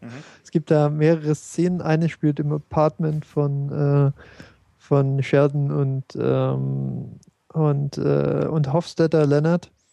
Und ähm, die andere spielt in dieser Kantine, äh, wo sie alle arbeiten. Und besonders im letzteren weißt du ohne die Lachspur effektiv nicht mehr, dass da gerade ein Witz war. Ich verlinke das einfach mal, können, können sich unsere werten Zuhörer vielleicht selber mal anschauen. Ja, aber das, das ist doch gut. Also ich meine, wir lachen nicht über dieselben Sachen. Also, Ja, aber das funktioniert dann, glaube ich, auch nicht mehr so wirklich, wenn, Ja. ähm, wenn diese Trigger nicht da sind. Wenn, wenn, wenn du nicht weißt, okay, das war jetzt lustig oder nicht, ähm, f- hängt es dann sehr, sehr stark vom Zuschauer ab, ob er dann lacht und dann funktioniert das, glaube ich, alles insgesamt nicht mehr so richtig. ja gut, aber vielleicht ist es auch eine Serie, die man eh zu mehreren Leuten gucken muss und Das dann. schwierig zu organisieren immer, oder? Ja, ich weiß, es gab es ja mal kurz im Check, gab es mal so eine ein-, zweimonatige Phase, wo wir freitags hier Big Bang Theory geschaut haben. Es hat dann auch irgendwie wieder aufgehört. Das, Oh, es ist lange her, oder? das ist schon ziemlich lange her. Das ist, als es noch irgendwie, als es noch besser war. Okay. Aber ja. Ja, ich weiß nicht, ich würde sie. Ich, es gab eine Zeit, wo ich das als, wo ich das einem, wo das mehr oder weniger meine Lieblingsserie war, nicht auch die einzige, die ich geschaut habe. Und man merkt so ein bisschen, dass ich so inzwischen so ein bisschen Abstand genommen habe und so ein bisschen verbittert geworden bin. Der verbitterte alte Marcel. Genau, der verbitterte alte Mann. Aber ja, irgendwie, es, es, es gefällt mir nicht mehr so, weil ich habe mich, also man hat sich irgendwie so, so früher so, so ein bisschen so davon verstanden gefühlt, so der Nerd kommt jetzt so ein bisschen in den Mainstream und jetzt ist so ein bisschen so, so, so da ist so Science ist irgendwie cool und so und da werden jetzt mal Charaktere dargestellt, die halt nicht irgendwie so voll die erfolgreichen Typen, super sportlich, was weiß äh, ich gut sind. aussehen. Hast du während, wegen der Serie angefangen, angefangen Physik zu studieren? Nee, das wäre ein bisschen zu schwach Gar als, nicht, als? Begründung, aber es war sicherlich, es hat sicherlich dazu beigetragen. Okay. So wie alles, was man, wenn man irgendwie aufwächst und dann irgendwie so Wissenschaft toll findet, dann, Mhm. dann führt halt alles irgendwie so dahin. Hat das für dich dann so ein bisschen das Gefühl, ja, okay, das ist salonfähig, das ist jetzt nicht, das ist nicht zu nerdig oder nicht so? So die Serie oder Physik? Physik. Ja, das ist schon salonfähig, man muss es halt irgendwie richtig erklären. Also es ist, es ist ja so, es ist, die meisten Leute interessieren sich so rein theoretisch schon dafür, was, was eigentlich so, wie das alles funktioniert. Aber es, man muss halt, es ist ja dieses typische Nerd-Problem. So, man weiß eigentlich sehr viele Sachen, die Leute interessant finden könnten. Und man muss halt sich wirklich anstrengen, die in einer Weise zu erklären, dass sie halt. Weil wenn ich jetzt hier die Differentialgleichungen auspacke, dann hört halt auch keiner mehr zu, weil die halt einfach furchtbar anstrengend Mach sind. doch einen Differentialgleichungs-Podcast. Genau. Aus. Ausgleichungs Ich lese einfach so die weltbesten Differentialgleichungen und ihre Lösungen vor. Ist- Findet bestimmt, wenn du es äh, international auf Englisch machst, findet es bestimmt seine Hörer. Das, Alle fünf. das, das ist dann auch nur Porn für die, die es interessiert. ähm, Ja, also im, äh, ich habe es jetzt auch schon lange nicht mehr geguckt. Ich habe, glaube ich, so die ersten drei Staffeln oder sowas relativ durchgängig geschaut. Aber ähm, ich habe echt seit, seitdem auch eigentlich keinen Grund mehr reinzugucken, weil ähm, äh, ich, ich gucke nicht ganz so viele Serien gleichzeitig. Ähm, Ja, hab- das ist mir jetzt auch, ist mir auch mein Problem. Ich gerade. muss das zeitlich immer so ein bisschen auch ähm, abwägen, für was ich jetzt, für welche Serie ich meine Zeit einsetze. Und das ist absolut momentan gar keine Serie, wo ich sage, Lohnt die, sich. die muss ich jetzt unbedingt dann immer mal wieder gucken. Also da bin ich eigentlich schon eine Weile raus einfach aus der Serie. Auch weil es einfach keine Entwicklung bietet. Ne? Es sind immer, ja, schön Nerd-Gags, okay, ja, hm. aber ich gucke mir dann, verwende die Zeit dann doch lieber für Serien, die auch eine, eine Story, eine Spannung und so weiter aufbauen. Ja, das, was ich vorhin ja gesagt habe, irgendwie sind wir so eher auf der Phase, wenn, wenn wir eine Serie gucken, dann halt auch bitte ge gerne mit großen Handlungsbogen und äh, wo viel Zeit drin steckt. Und Genau. Ich würde das gar nicht unbedingt sagen, dass das wirklich mit den Handlungsbögen zusammenhängt. Es ist mehr der, der, also für mich ist es mehr eine Frage, ob eine Serie gut ist oder nicht, als ob die Konzeption dahinter jetzt, äh, jetzt meinem, meinem Sehverhalten entspricht, weil im Zweifelsfall passe ich lieber mein Sehverhalten an, an bevor ich äh, eine gute Serie verpasse. Aber nach allem, was ich jetzt so in den letzten zwei, drei Staffeln beobachtet habe, ist es leider keine gute Serie. Ähm, sie ist am Anfang relativ stark von der Kritik, also in, die, in der Kritik gewesen. Da fand ich das nicht. Habe die Serie eigentlich sehr gerne geschaut. Ähm, mittlerweile geht es mir da wie Marcel und ich habe eigentlich kein großes Interesse mehr. Ähm, sie ist, ja, Du guckst aus Protest schon gar mean-spirited nicht mehr. wäre wär vielleicht der größte Kritikpunkt, den ich anbringen Ja. könnte. Ja, also ich weiß nicht, ob, da, ob, so, ob es wirklich bösartig auch gemeint ist. Also ich weiß nicht, mir kommt deine, deine Interpretation so ein bisschen arg harsh vor. Also ich weiß nicht, ob es nicht einfach mehr so ist, dass sie das Gefühl hatten, sie müssten jetzt noch mehr ihre Quoten boosten und halt so ein bisschen Mainstream-tauglicher werden und so. Es ist halt mehr Mainstream, sich über Leute, über Nerds lustig zu machen, als, als jetzt so, so für so eine Nerd- Nerd-Gemeinde irgendwie Witze zu machen. Und vielleicht sind sie dann so reingerutscht, weil ich habe jetzt nicht das Gefühl, dass sie so grundsätzlich irgendwie Leute hassen. Aber Nein, ähm, das, ist, das, das ist sicherlich auch nicht der Fall. Ähm, das ist keine, keine, keine Serie, die das tut, aber es ist eben auch keine Serie, die, die ihre Charaktere offensichtlich über Gebühr lieb hat oder mit den, glaubt mit denen was zu machen. Ich glaube, dass das ein Experiment war, sozusagen mal einen Cast aus einer anderen Richtung in die Sitcom zu werfen und das Experiment hat wohl gewonnen oder hat, äh, hat funktioniert, wenn man die Quoten nimmt. Aber das zeigt halt auch gleichzeitig, dass sie offensichtlich keine großen Ideen mehr haben, was sie jetzt mit, mit dieser Prämisse machen wollen. Und sie hatten wahrscheinlich auch keine besonders guten Ideen am, schon ganz zu Anfang, was sie, was sie aus dieser Situation machen wollen. Und das macht für mich aus, dass äh, ja ich glaube, sie hatten so keine gute Serie ist. Sie hatten, glaube ich, wirklich so das Problem, dass es einfach viel zu lange läuft. Also ich meinte, das wäre so eine Serie, da könnte man mit dieser Idee ein, zwei Staffeln haben sie ja wirklich, kann man ganz gut füllen. Aber es ist die Staffeln es, waren auch nicht lang, muss man es, dazu äh, sagen. ja, ja, aber es läuft sich halt einfach tot, total. Also entweder man, man hat dann irgendwann mal den Mut, dann einen, den Cast zu erweitern, den Cast wirklich zu ändern. aber erweitert haben sie den Cast. Sie haben ihn erweitert, aber halt auch nicht, nicht ausreichend. Aber nicht substanziell. Sie haben halt nichts an den Hauptfiguren geändert. Und weiß nicht, wir haben jetzt in der letzten Folge des Retina Cast über Haus geredet, was ja auch eine Serie ist, die mit einem immer dem gleichen Setting im Prinzip spielt, uns dann aber schafft, da irgendwie Spannung zu erhalten und irgendwie damit zu spielen mit seiner mit seiner Prämisse und das ist, ist da irgendwie nicht gelungen. Die sind so ein bisschen einfach stecken geblieben auf ihrer Schiene und haben dann eben, weiß nicht, vielleicht war es auch so, dass jetzt, jetzt Nerds einfach noch mehr im Mainstream angekommen sind und es jetzt nichts mehr, nichts mehr Besonderes ist, über Nerds zu reden. Und dann hat man irgendwie angefangen, jetzt so eine ganz normale Beziehungsserie draus zu machen. Aber es hat ihm irgendwie, es hat dieser Serie irgendwie nicht, nicht gut getan, dass sie, dass sie nicht aufhört. Und jetzt noch zwei Staffeln, ich kann mir gar nicht vorstellen. Das wollte ich gerade sagen, wenn das sind ja jetzt noch zwei Staffeln fix bestellt, äh, könnten ja noch mehr werden. Das wird ist dann natürlich, wenn die jetzt, äh, wenn es so sein soll, dass sie keine Ideen mehr haben, wird's eng. Das wäre echt unsportlich. Also da, da lobe ich mir Serien, die halt dann irgendwann einfach sagen, okay, wir haben Ideen, wir machen die Geschichte, zack, bumm, und dann machen wir was Neues, fertig. Wie wir irgendwann haben wir auch schon mal gesagt, so wir haben es lieber, wenn eine Serie aufhört, anstatt dass sie schlecht wird. Und das ist Keine Lostisierung. ja genau Gegenlustisierung. Na gut, also äh, insgesamt dann doch eher so eine So- negative so ein Grundstimmung. Ja, Ah, wir sind traurig eigentlich. Ja, traurig. traurig. Grund, also negativ würde ich nicht sagen, Okay. weil es ist, es ist immer noch witzig. An, ja, es ist immer noch witzig, das sich das anzugucken. Es ist bloß, es tut bloß weh, dass sie nicht noch mehr draus gemacht haben. Ich hätte gerne mehr so in dieser Nerd-Richtung in, mit ein bisschen mehr, mehr Liebe und ein bisschen mehr Aufmerksamkeit. Also ich meinte, man könnte so Oh. diese, ja, So, sollen wir dich kuscheln? mehr Flausch. Ja, mehr Flausch. Oh. Ja, aber ich meinte, es ist ja schon eine interessante Subkultur, mit der man sich auch mal beschäftigen kann. So ist es ja nicht. Aber, aber so, aber man müsste sich da halt vielleicht ein bisschen mehr irgendwie Mühe geben. Wir warten auf das. die erste Nerd-Drama-Serie. Ja, ich, also ich hätte ja liebend gern so eine, so eine Hackerspace-Sitcom, so irgendwie die Oh Seabase-Sitcom oder so. Na, wobei die Seabase ein bisschen anstrengend. Okay, ja, wir haten jetzt einfach nicht. ähm, aber so, das wäre doch mal ganz cool. Genau. Haben wir noch was? Nö, ich würde sagen, dann, Ach so, ein, ein Punkt noch, äh, falls noch jemand was dazu zu sagen hat.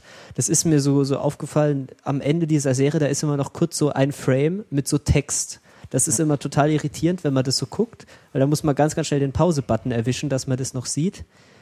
Aber irgendwie der, der Producer, der, Der Chuck, Chuck. Lorre, der schreibt dann immer noch so eine kurze Karte und das ist, kurz? Naja, nein, sie ist, wird kurz gezeigt. Ja, genau. Und da ist immer sagen. ganz viel Text drauf und man kann sich da immer totlesen und er schreibt irgendwie so ganz, ganz seltsame Dinge, die ihm gerade in den Kopf kommen. Ah, okay. Das ist mir bisher noch gar nicht aufgefallen. Echt doch, irgendwie. das ist die ersten ist paar Serien habe ich über, übersprungen und dann ha- jetzt musst du mal anhalten. Das ist echt jedes Mal was anderes. Mhm. Und das sind e extrem lange Texte, die der da schreibt. Er schreibt so wie er ält, übers Älterwerden und über irgendwie Drogenkonsum und was weiß ich. Und er, man merkt abgespaced. er, er, er schmuggelt das halt irgendwie so rein und irgendwie niemand liest, was er da schreibt. So von den Leuten, die, die das zensieren, weil da steht teilweise irgendwie so ganz, ganz weird Shit irgendwie drin. Okay. Also es ist nochmal so für die Da Leute, gibt es die ja doch tatsächlich eine, eine tiefere Ebene in der, in der Serie. Ja, es hat aber nichts mit der Serie zu tun. Er erzählt einfach so aus seinem Leben, so, Ja. oh, jetzt so hier Producing und, und oh, ja, manchmal, meine, hat es, manchmal hat es auch mit, mit der Serie zu meine tun. Gelenke schmerzen und so und ich werde alt. Ja, das ist übrigens am Ende von jeder Serie, die er produziert. Mhm. Ähm, Ich bei, kenn jetzt nur die das war von die ihm. letzte, die da kam. My Name is Earl, war das von ihm? Ich weiß es gar nicht mehr. Also ich kenne es auch von mindestens noch einer weiteren Serie, wo diese Also er hat Two and a Half Men gemacht. Ich weiß nicht, ob du das schaust. Ähm, Echt, der hat Two and a Half Men? ja. D- Dama Ah ja, genau, das war's, richtig. Dama in Greg, Sybil oder Sibyl, keine Ahnung, kenne ich nicht. Und, Sybil, ja. und Grace Under Fire, kenne ich auch nicht. Mike and Molly schaue ich, habe ich auch noch ein paar Folgen gesehen von dem. Ja, ja, ja, ja. okay. Interessant. Interesting. So, Ja, Fertig? dann äh, Schleife drum. Schleife Fertig? drum, Päckchen Genau. Wir haben The Big Bang Theory angeschaut.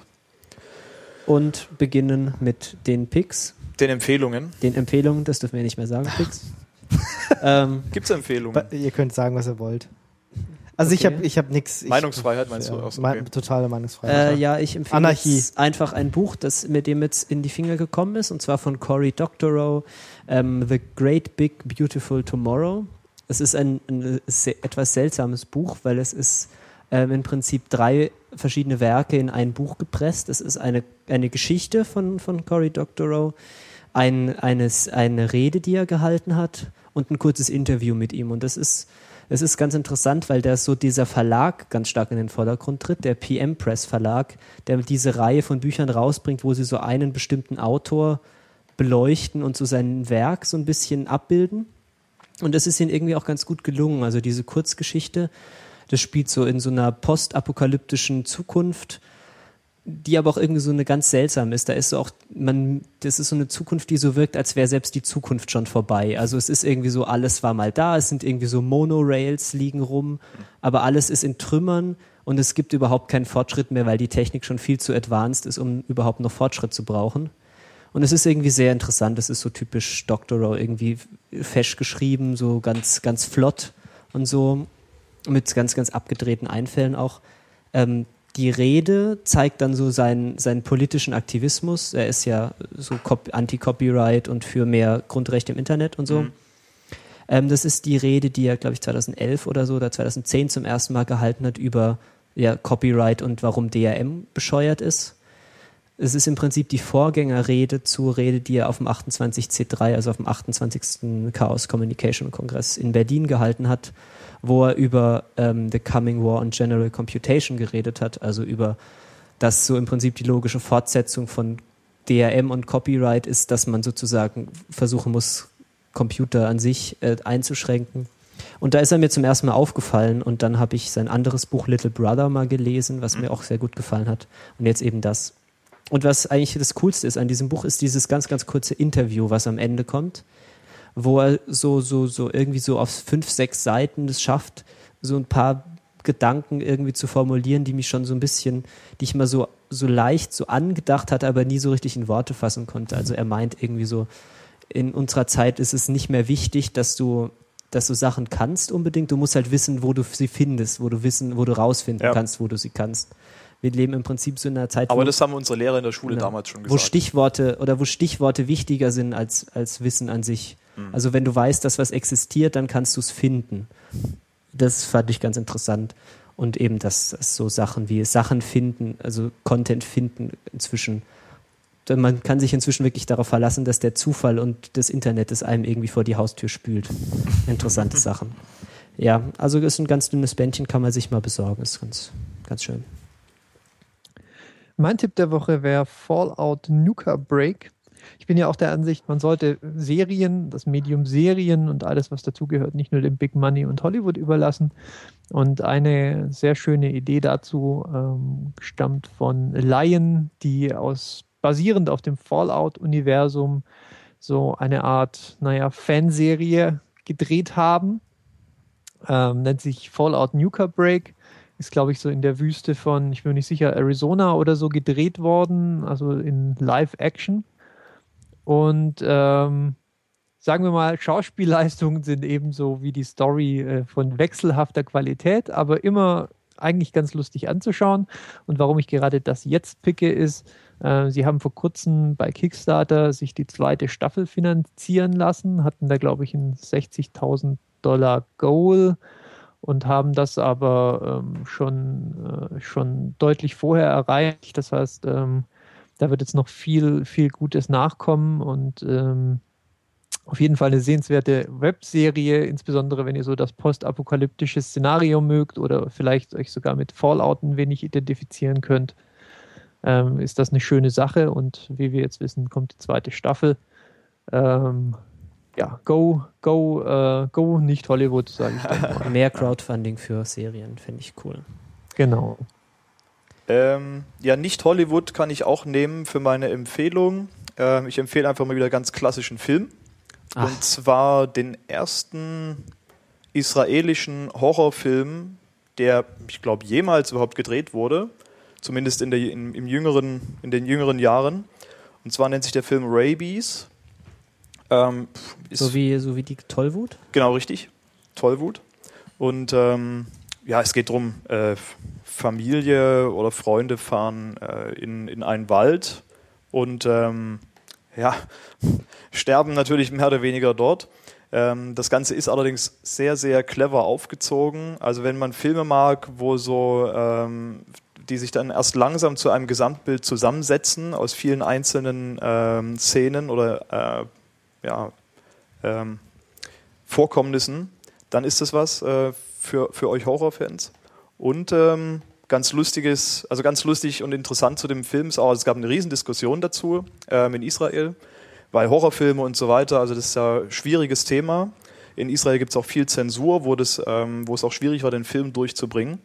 Und ähm, dieser Wald, in dem das Ganze dort spielt, wo also dann äh, die Protagonisten da in die entsprechenden gefährlichen Situationen geraten, ist normalerweise in Israel auch ähm, ein beliebtes Naherholungsgebiet. Das heißt, normalerweise fahren dort Familien zum Picknick hin. Und ähm, jetzt ist das natürlich da, äh, nachdem dieser Film rausgekommen ist, das ist schon ähm, ein Jahr her, ähm, alles ein bisschen belastet und äh, man möchte dort jetzt vielleicht nicht unbedingt mehr hin, wenn man den Film vorher gesehen hat. Also Tipp für Horrorfans, Rabies. Okay, dann nehme ich auch noch einen Film ähm, und zwar Blindside. Ähm, weiß nicht, habt ihr den gesehen? Äh, Ich meine, der Titel sagt mir was, aber Genau, ist mit äh, Sandra Bullock. Ähm, oh je. Nee, Es ist so ein Drama.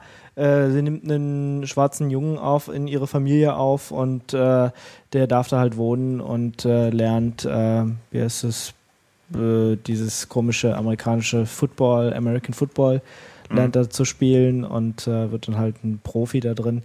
Und ähm, das ist sehr gut gemacht, also besser als ich erwartet hätte. Ja, ähm, gut geschauspielert. Man nimmt der äh, Sandra Bullock äh, die Rolle ab, so von so einer normalen mittelamerikanischen äh, weißen Lady, die halt irgendwie, äh, weiß ich nicht, ein gutes Herz hat und den Jungen da aufnimmt, Hm. der keine Familie mehr hat. Und das ist ähm, ja doch besser, als ich erwartet hätte. Und deswegen pick ich das jetzt hier mal oder stell das mal vor. Das ist der Film, der, glaube ich, 2011 den Razzie für den schlechtesten Film gewonnen hat, wenn ich es richtig weiß. Ching. Ähm, Also Ähm. interessante Wahl, möchte ich an dieser Stelle sagen. Ja, das letzte Mal war es der erfolgreichste Film aller Zeiten. Jetzt ist der schlechteste Film aller Zeiten. nee, nee, nee, Kann, ihn- also- kann, äh, niemand, niemand sollte Ingo vorwerfen, dass er keine Varianz in seinen Picks hat. Genau. Kommt alles. Ich weiß gar nicht, wenn wir kurz die IMDb hier gucken, äh, so schlecht. Ich glaube nicht, dass der so schlecht war. Also der Ich, ist aber ich, von. ich meine auch, der, der Film sei mir sympathisch in Erinnerung geblieben, weil, ähm, weil Sandra Bullock, glaube ich, dann vorbeikam und den Preis angenommen hat, was selten vorkommt und dann außerdem, glaube ich, noch eine Sackkarre mit Drehbüchern hinter sich herzog, äh, die sie dann den, den, der Jury hingestellt hat und meinte, sie sollten es doch mal, doch mal lesen, damit sie verstehen würden, dass der Film echt gut ist und so. ähm, also eine Schön. 7 7,8 in der IM, äh, 7,6 in der IMDb. Ist jetzt nicht so das sind, schlecht. Das ist ne? ungefähr zwei Punkte mehr als Rabies hat, also von dem her. Oh, tatsächlich.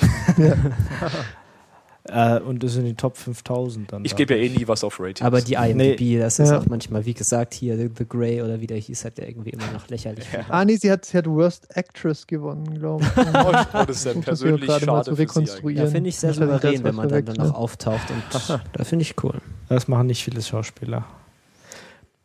Also, ja, aber der Film ist ähm, also für für einen für ein, Dra für, für ein Drama und es geht um äh, Sport äh, ist der empfehlenswert. Gut. Gut, das war's äh, für die, was haben wir, sechste Episode, ne? Genau, sechste sechste. Folge.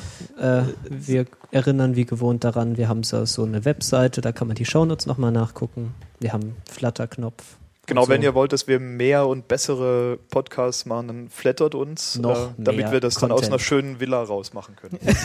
Du hast doch schon eine Villa, das hatte ich doch nicht so. Und äh, wenn ihr anderer Meinung seid als wir, dann könnt ihr das natürlich auch kundtun, nämlich einfach in unseren Kommentaren oder wenn ihr das nicht öffentlich machen wollt, dann äh, Schreibt uns anonym Es eine- gibt auch ein, ein- Kontaktformular, Genau. wenn mich nicht alles täuscht. oder Man twittert uns antwittern. an. Ja. Genau. Wenn man Ähm. gerne mich in meiner Tasche anpöbeln möchte, kann man mich auch antwittern. Du ähm, pöbelst dann freundlich ich, zurück. ich pöbel dann zurück. Ich, ich, ja. Also Feedback ist immer gerne gesehen ja, natürlich. auch im iTunes Store natürlich. Ähm, fünf Sterne, vier Sterne, weniger Sterne schickt ihr vorher eine E-Mail, dann geben wir euch das okay. Wenn, Damit wir iTunes vorher Bescheid sagen können, dass sie das nicht durchgehen lassen. genau. Also dann, ich wünsche euch wie immer eine frohe Zeit. Bis dann. Tschüss. Danke, ciao. Ciao.